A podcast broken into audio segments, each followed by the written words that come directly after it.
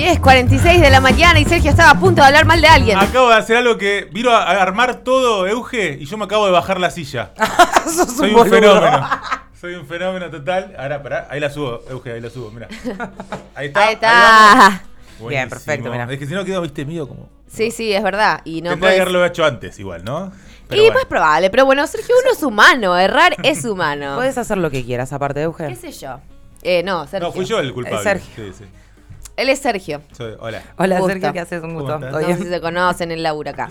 Eh, bueno, llegó el momento más esperado por Latinoamérica Unida, que es el momento de la columna de Sergio. Muy bien, estamos en clima mundial. Ya está. Clima mundial, falta menos de un mes. ¿Cuándo carajo empieza el Que mundial? empiece de una vez por todas. Yo solo Además- por que, favor. que digas, amiga, que yo dije, no empiecen a especular con el mundial ahora porque después se les va a hacer larguísimo y está pasando. Es que como hincha de Racing, quiero que empiece ya el mundial para cambiar un poco la cuestión futbolística, que pensar otra cosa. Quiero, necesito pensar en otra cosa. Pensar en otra cosa. Sí. Así que traje cosas del mundial. Primero que nada, una noticia que es un detalle, pero que no, no sé, podemos charlarlo acá.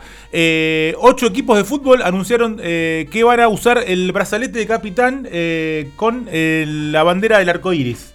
Ah, en para Qatar, visibilizar. para visibilizar, eh, bueno, obviamente todas las cuestiones de discriminación que existen en Qatar eh, que son históricas. Se trata de Países Bajos, Bélgica, Dinamarca, Francia, Alemania, Suiza, Gales e Inglaterra, que bueno, de esa forma encontrarán una especie de, de, eh, de visibilizar ¿no? toda la cuestión de las prohibiciones que rigen y se criminaliza a la, a la comunidad LGBTIQ+. Así que bueno, eh, un poco, aunque sea algo simbólico, aunque a veces... Está el debate ahora si es para librar culpas o para... Claro, ¿no? Empiezan esas ¿Sabes qué discusiones tengo también. para decir? Mm. Arre, pues siempre tenía algo en contra. No, está muy bien, está muy bien, sí, sí. Que está bien, me parece bien que lo hayan hecho y que lo piensen así. Ahora, cuando fue en Rusia, las prohibiciones son Claro, bastante parecidas. similares. En ese sentido son bastante parecidas. Y, y nadie dijo nada. Entonces me parece que Sí. hay una doble vara entre eh, lo que se considera, bueno, no Sí, válido coincido. y lo que no, lo blanco y lo no, digamos, no válido para Sí, el resto del Sí, mundo. sí, eh, sobre todo por una cuestión religiosa, ¿no? Que carga todo ese estigma ahí en Qatar eh, y tal vez tiene que ver más con eso que con el hecho de, de las prohibiciones en sí. Además parte de Europa directamente, ¿no? Total.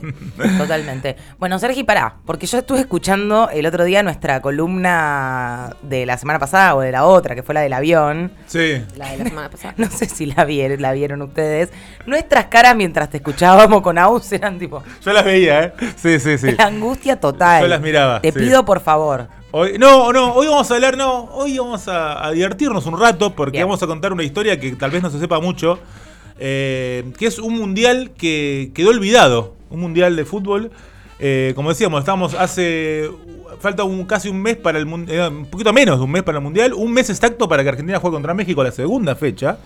Eh, y estamos para atrás a 80 años, eh, no exactos, pero 80 años, un número redondo, de lo que fue el mundial de 1942. Ajá. 1942, que quedó medio olvidado en el tiempo, fue, eh, recordamos que estábamos en plena guerra mundial, por Te iba a supuesto. decir, el mundo estaba complicado. Eh, el 38 había sido el mundial anterior que ganó Italia, ese, ese mundial eh, que tenía la histórica frase de Benito Mussolini que fue ganen o mueran, ¿no? Cuando le dijo, medio como el famoso ganen o no vuelvan. Sí, sí, sí. Que hoy se usa aviso. como en joda, viste que hoy en joda se usa el chiste ganen o no vuelvan. Bueno, lo inmortalizó eh, querido Mussolini cuando el mundial se jugó en Francia. Eh, bueno, y le dijo a sus jugadores de Italia, eh, vencer o morir, básicamente. O morir. Vinci, ¿cómo es? En italiano, ¿no? Bueno. eh, algo que, salvando las gigantescas distancias, en 1990, cuando Argentina pierde con Camerún, eh, en la primera fecha toda una sorpresa y estaba como el riesgo de que quede fuera del mundial. Bilardo dijo: si quedábamos fuera en primera ronda, el avión se caía, dijo Bilardo. Chicos, paren con las amenazas de muerte. A lo Bilardo. Él tiraba el avión, dijo. Yo tiraba el avión, dijo. No volvía. Eh, bueno, eh, decíamos, el mundial, eh, como decíamos, no figura mucho en los libros de historia, la verdad, este mundial, que eh, se jugó con cero sponsors y con casi ningún periodista. y se jugó en la Patagonia Argentina. Este mundial, ¿eh? ¿Qué estás hablando, Bueno, ese mundial que hablamos del 38, eh, se esperaba que en el 42, si no hubiera guerra, se iba a jugar eh, en dos. Había dos candidatos. Argentina, por un lado, que ya estaba enojado porque quería haber organizado el 38. Como no se lo dieron, porque era, era- el primero fue en Uruguay, el segundo en Italia, y supuestamente le tocaba de nuevo a América. pero se lo dieron a Francia porque, bueno, Europa es así y el mundo es así. Argentina representa ni fue al Mundial, dijo, no voy un carajo. Perfecto. Eh, tampoco fue casi ninguno de América, fue Brasil y Cuba, nada más de América. Eh, y los demás eran casi todos europeos. Y bueno, entonces era un candidato Argentina, el otro era Alemania, que ya se habían cebado con los Juegos Olímpicos de Berlín y dijeron, bueno, ahora para seguir con nuestra supremacía queremos hacer el Mundial de 42. Pero bueno, guerra, por supuesto. En ese con- los equipos de fútbol nazis, tipo Sí, sí, sí. abiertamente nazis. En ese contexto, en ese contexto, eh, entonces había mm, en el sur, en la Patagonia, en un lugar que se llamaba en ese momento Barda del Medio, eh, había como había muchos obreros, había un- pasó esto, había muchos obreros italianos sobre todo que jugaban al fútbol. eh, que, eh, bueno, venían, obviamente, Italia era como técnicamente el campeón defensor, porque había ganado el Mundial de 38. Eh, también había muchos, eh, como ya estaban como huyendo de la guerra, había muchos polacos, franceses, había un- una colonia de ingleses que estaban armando el ferrocarril también en esa zona.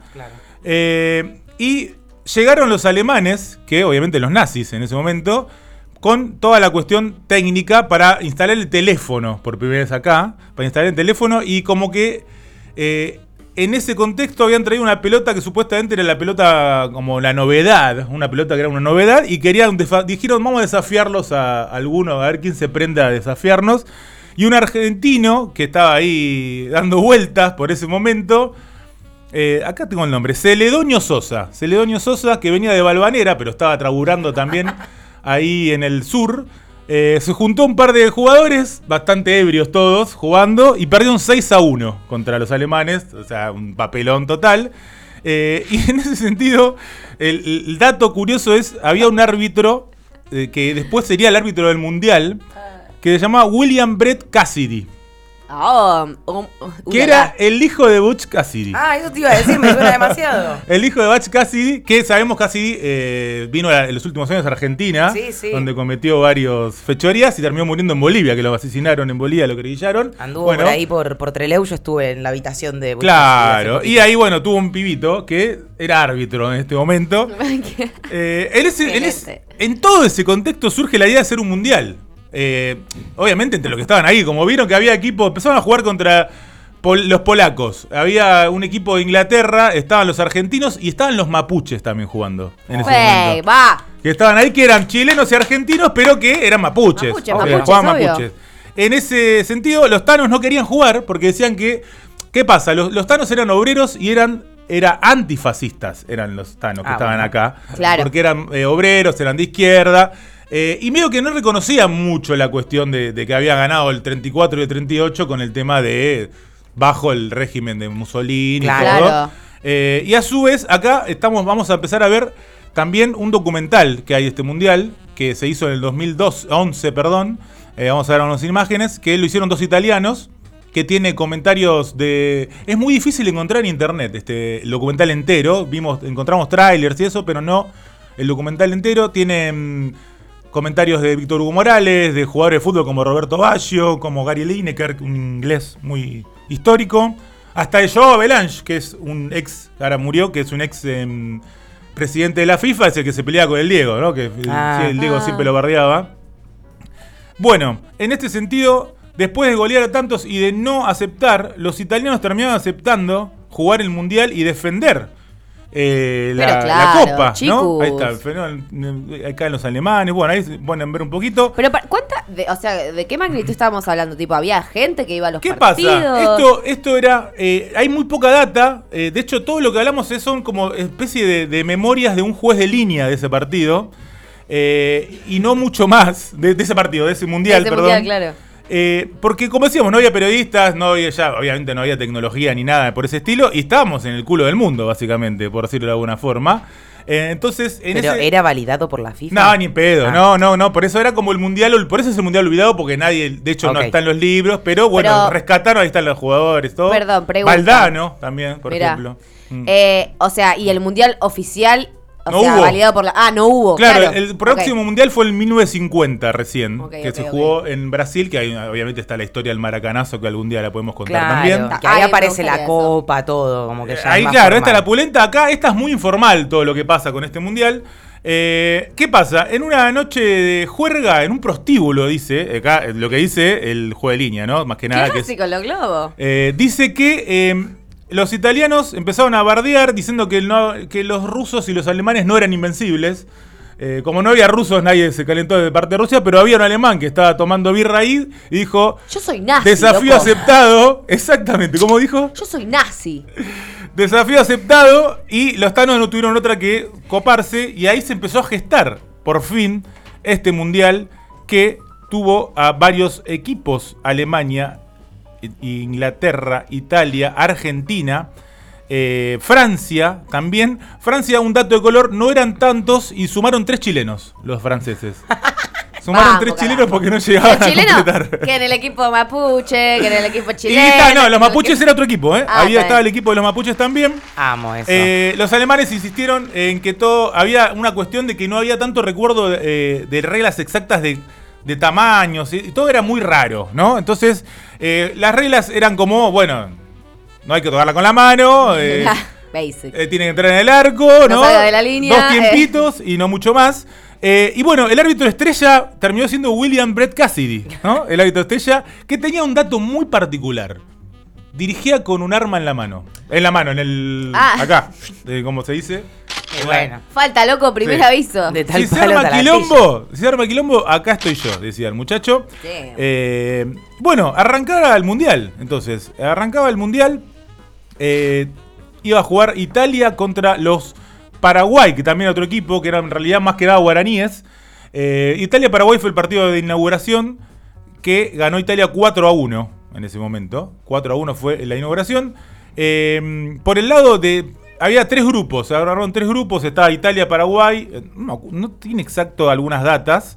Eh, como decimos, hay poca data, pero acá estamos. Ale- Alemania, Francia y Argentina era el otro grupo. eh, y, el otro, y el tercer grupo era España, Inglaterra y Mapuches. Amo. ¿Así? Los mapuches los cagaron a goles a los españoles y a los ingleses. ¡Vamos! ¿Eh? Estamos hablando, como siempre, es muy informal esto porque además no quedan jugadores profesionales ni cerca. No, no, me encanta. Tampoco estábamos cerca de. No había tanto profesionalismo en el mundo todavía, muy poquito. Recién arrancaba, era muy incipiente esta cuestión. Eh, bueno, eh, fueron avanzando, entonces quedaban semifinales. Por un lado, eh, Alemania contra Francia. Por el otro lado, Italia contra los mapuches. No, perdón, Alemania-Italia por un lado, Francia-Mapuches por el otro. Ok. El partido de Alemania-Italia eh, fue básicamente una batalla campal, ¿no? Se pudrió. Se, se pudrió todo. Había un dato de color, Argentina queda afuera, pero tenía un arquero que era cordobés que, tiraba piedrazos a los delanteros. O sea, todo era muy ilegal. Todo era muy estaba legal. pasando. Tiraba piedrazos al arquero. eh, decía que, más que nada, eh, casi llevaba el arma porque decía que algunos jugaban con, al- con pinches, alfileres, como que había Muy mucha. sucio, muy muy sucio sucio. era toda la cuestión. Eh, bueno, seguimos viendo ¿no? los detalles de este documental que ahora vamos a contar un poquito más. Sí. Eh, ¿Qué pasa? Alemania e Italia era como una cuestión política en ese momento, porque los tanos, como dijimos, eran todos eh, de izquierda. Claro. Y los alemanes, obviamente, nazis. Eh, dicen que de entrada ya hubo lío porque los alemanes cayeron con cascos porque los tanos dicen que, que pegaban y tiraban a la cabeza. Entonces cayeron con cascos algunos. Lo cual decían, no pueden jugar con casco, No, muchacho. claro. Pero como ya medio que valía todo, ahí vamos viendo algunas grescas que también se armaban. Eh, terminamos jugando un par con cascos. los- los- obviamente cascos nazis. Eh, el- dice, dice esto y para mí no es tan creíble, pero dicen que cuando tiran la moneda para empezar el partido, se la chorea alguien. La moneda. En el aire, sí. Eh, y se empiezan a pelear entre los tanos, uno de que le dicen ladrón y comunista, dice que le dijeron a uno de los tanos. Eh, Y se empezaron a agarrar a trompadas antes de empezar, antes de empezar el partido. Eh, estaba, supuestamente estaba todo medio arreglado entre nazis, que eran con los que, los que tenían que salir campeón, porque además eh, iban a inaugurar el teléfono que dijimos de entrada, que era lo que vinieron a construir, llamando al Tercer Reich para decir, ganamos el Mundial. Ganamos el mundial. Es como la noticia que le iban a dar a, a Hitler, ¿no? En ese momento. Eh, el partido iba ganando Italia 2 a 1 y 3 a 2. Y sobre la hora el árbitro Cassidy marca dos penales seguidos. Dos penales seguidos y termina dando Alemania 4 a 3. Apenas lo da vuelta, termina el partido. Acá sí le, le- le- le pagaron unos mangos. Le pagaron unos manguitos, dicen. o le dijeron que lo dejaban con vida y ya está. Y casi No, era un casi. picante, tampoco. O sea, si no quería, se, se- se- Sí, bueno, dicen que tiró a tiros al aire en ese partido. Tiró varios tiros al aire en ese partido, sobre todo para amedrentar a los Thanos. Penal, penal. Dicen que eh, eh, Cassidy, además de la moneda de oro que le habían choreado, que se la recuperaron en, la- en el entretiempo, le dieron un par de monedas más. Claro.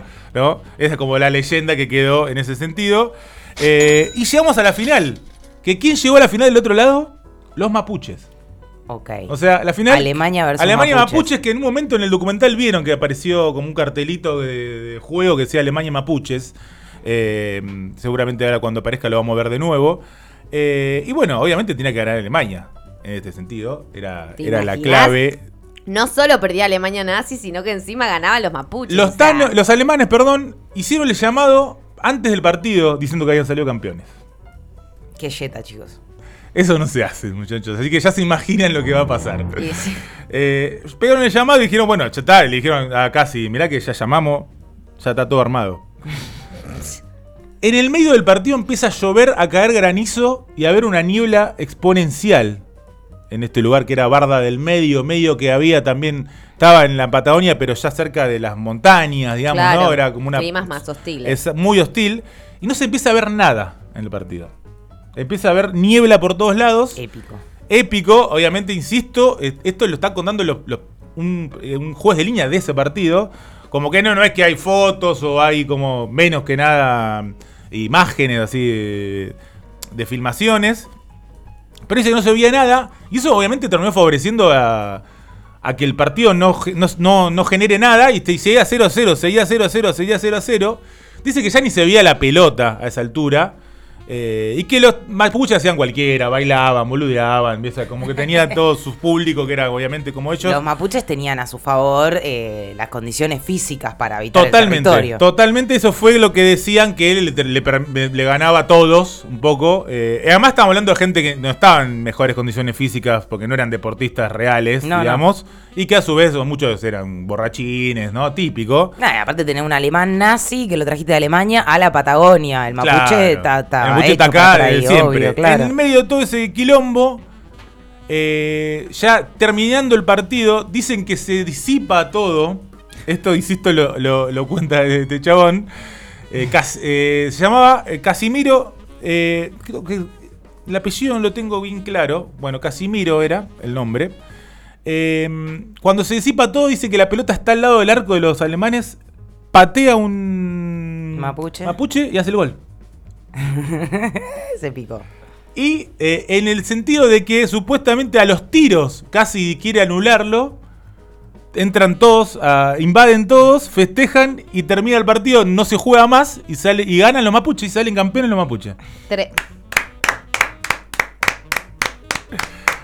Así que entonces Impresionante. el Mundial de 1942, que nadie recuerda y que está olvidado, no solo se jugó en Argentina, sino que lo ganaron los mapuches. No, no, no, esto es. This is epic. Eh, este documental que hablamos se llama El Mundial Olvidado o El Mundial Dimenticato, porque lo hicieron italianos. Es, es del 2011, ahí está, eh, vemos la foto. Me encanta la portada. La portada es genial porque es el casco que decíamos que jugaban- lo- lo- jugaron lo- los nazis. Sí, como que la pelota protegida por el casco y el silbato, ¿no? Ahí vemos como supuestamente. Eh, no sé por qué están, me imagino que está en calor porque está coloreado, pero Claro. bueno, son, Sí. Son el equipo de Alemania River es tremendo. nazis, ¿no? El equipo de Alemania es tremendo. Con la remera que parece de River, ¿no? Sí, Ese- dato es tre- fuertísimo. Bueno, decíamos, testimonios en el documental de Víctor Hugo Morales, Roberto Baggio, Gary Lineker eh, y hasta Joao Belange. Eh, a partir de esto que sale en 2011, empieza a, a circular noticia por todo el mundo. Las agencias de noticias tiran por todos lados, obviamente, eh, esta noticia que era como algo novedoso, por, gracias al documental. eh, sale en todos, eh, van todos, no, en muchos medios del mundo. Pero lo que no sabían todos esos medios era que todo esto en realidad era un cuento de Osvaldo Soriano.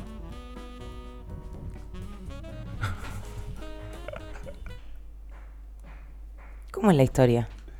Qué hijos de puta. El Mundial de 1942 es un hermoso cuento de Osvaldo Soriano. Lo tengo Una acá. maravilla. No, no, no, no. no. Todas estas pruebas que nos estabas mostrando, Sergio, la puta también, madre. Lo traje yo también. Está acá, está dentro de arqueros, ilusionistas y goleadores. eh, que en realidad es Cuentos de los Años Felices, como está ahí, que es un compila, una compilación de cuentos de él. eh, y este cuento se llama específicamente El hijo de Batch Cassidy, es el nombre del cuento, donde cuenta toda la historia del Mundial de Entré 1942. como un camión, Sergio. Pero para, yo estaba pensando, ¿cuál será la sorpresa, hijo de. eh, Ah, Pero. porque yo dije que había con trampita. Ah, venía esta. con trampa. Eh, ¿Y los pósters y todo eso qué es? Eh, el documental es real, pero es, un, eh, ¿cómo se les dice? Mocumental es el nombre. Claro, sí, documento. Que es un falso documental, en realidad. Es un falso documental, pero tiene realmente eh, comentarios de Víctor Hugo Morales, de jugadores de fútbol, del expresidente de la FIFA. Y dicen como ¿entendés? si esto Y cuentan, sucedió. bueno, sí, pasó esto, me acuerdo que pasó esto. Yo ya te estaba por preguntar lo de los huesos, qué tenía que ver, no entendía nada. los huesos humanos, ¿qué No. está pasando? Agustina me quiere matar en este no, no, momento. estoy en shock. Pero pará, entonces el hijo de Batch Cassidy nunca estuvo acá. Creo que Bach Es- casi es- nunca debe haber tenido un hijo. Es un... Todo un invento. es todo un invento de Ok, Soriano. ok, ok. No, Esa era mi duda, pero ahí el hijo de Batch Cassidy está bien. Los huesos que ven es que es el... Para, es- para, asuntos internos. Sabía que le tendía una trampa. Es la premisa de parte del documental. Son huesos de un supuesto fotógrafo que tenía una cámara en la mano y en la la cámara había fotos que son las que estamos viendo acá.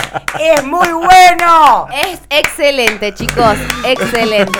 Sí, sí, cerrame la 8. ¡Qué bien! Ah, buenísimo. Me encantó. Buenísimo. Bueno, acá hay un pequeño de Fue como parrafito. un camión, me creí que- los mapuches jugando. Tremendo todo. Ganando. todo. Yo omití ciertos datos porque si no era realmente increíble, porque el cuento es hermoso y tira datos como que algunos juegan en, en motos en medio del partido. Claro. Que en realidad el partido de, de la final duró como un día entero, en realidad. Y cuando vuelve la pelota, eh, en realidad es una mujer mapuche que estaba bailando que se la pasa al mapuche y el mapuche termina definiendo, ¿no? Buenísimo. Eh, empieza, a- hay mucho... es- Te para, sospeché cuando dijiste, no tengo muy en claro el nombre del juez de línea. Dije, es porque era el tío de Soriano, Casimiro Soriano. Entonces no quise decir el Claro. apellido. ahí te sospeché. Ahí dije, ¿qué pasó ahí, Sergio, que no se animó? Soriano quería, claro, Soriano contaba que esto en realidad se lo contó de su tío, Casimiro. Eh, y bueno, y acá explica muy cortito esto, eh, cuándo escribió y cómo escribió este cuento. Dice, escribió estos cuentos durante, pues son varios cuentos de fútbol, durante los mundiales de 1986-1990 para Página 12 y para el Manifiesto de Roma. Ahí en la concentración en Trigoria conocí una noche a Diego Maradona. Al principio fingí no interesarme en él con el propósito de lastimar su orgullo y ganarme su atención. Entonces, para impresionarme, se puso una naranja sobre la cabeza y la hizo bailar por todas las curvas de su cuerpo sin que se casera ni una sola vez. Por fin la atrapó y sin fijarse en mí le preguntó a su amigo, Gianni Miná, que me había traído a vi- a visitarlo y a conocerlo, ¿qué tal? ¿Cuántas veces toqué la pelota con el brazo? Yo estaba embobado, dice. Ninguna, respondimos eh, a coro. Maradona sonrió y dijo con voz de pícaro, sí, una vez, pero no hay referee en el mundo que pueda verme. Oh. Tenía tanta razón que me fui corriendo al hotel y escribí estos cuentos que vienen a continuación. Sobre todo la historia de Batch Cassidy, cowboy, filósofo y árbitro de fútbol. No, buenísimo. muy bueno. Qué grande el Diego, che. Columnaza la de Sergio, nos dicen acá en Twitch. La verdad, Sergio, es, Sí. es, poe- es poético.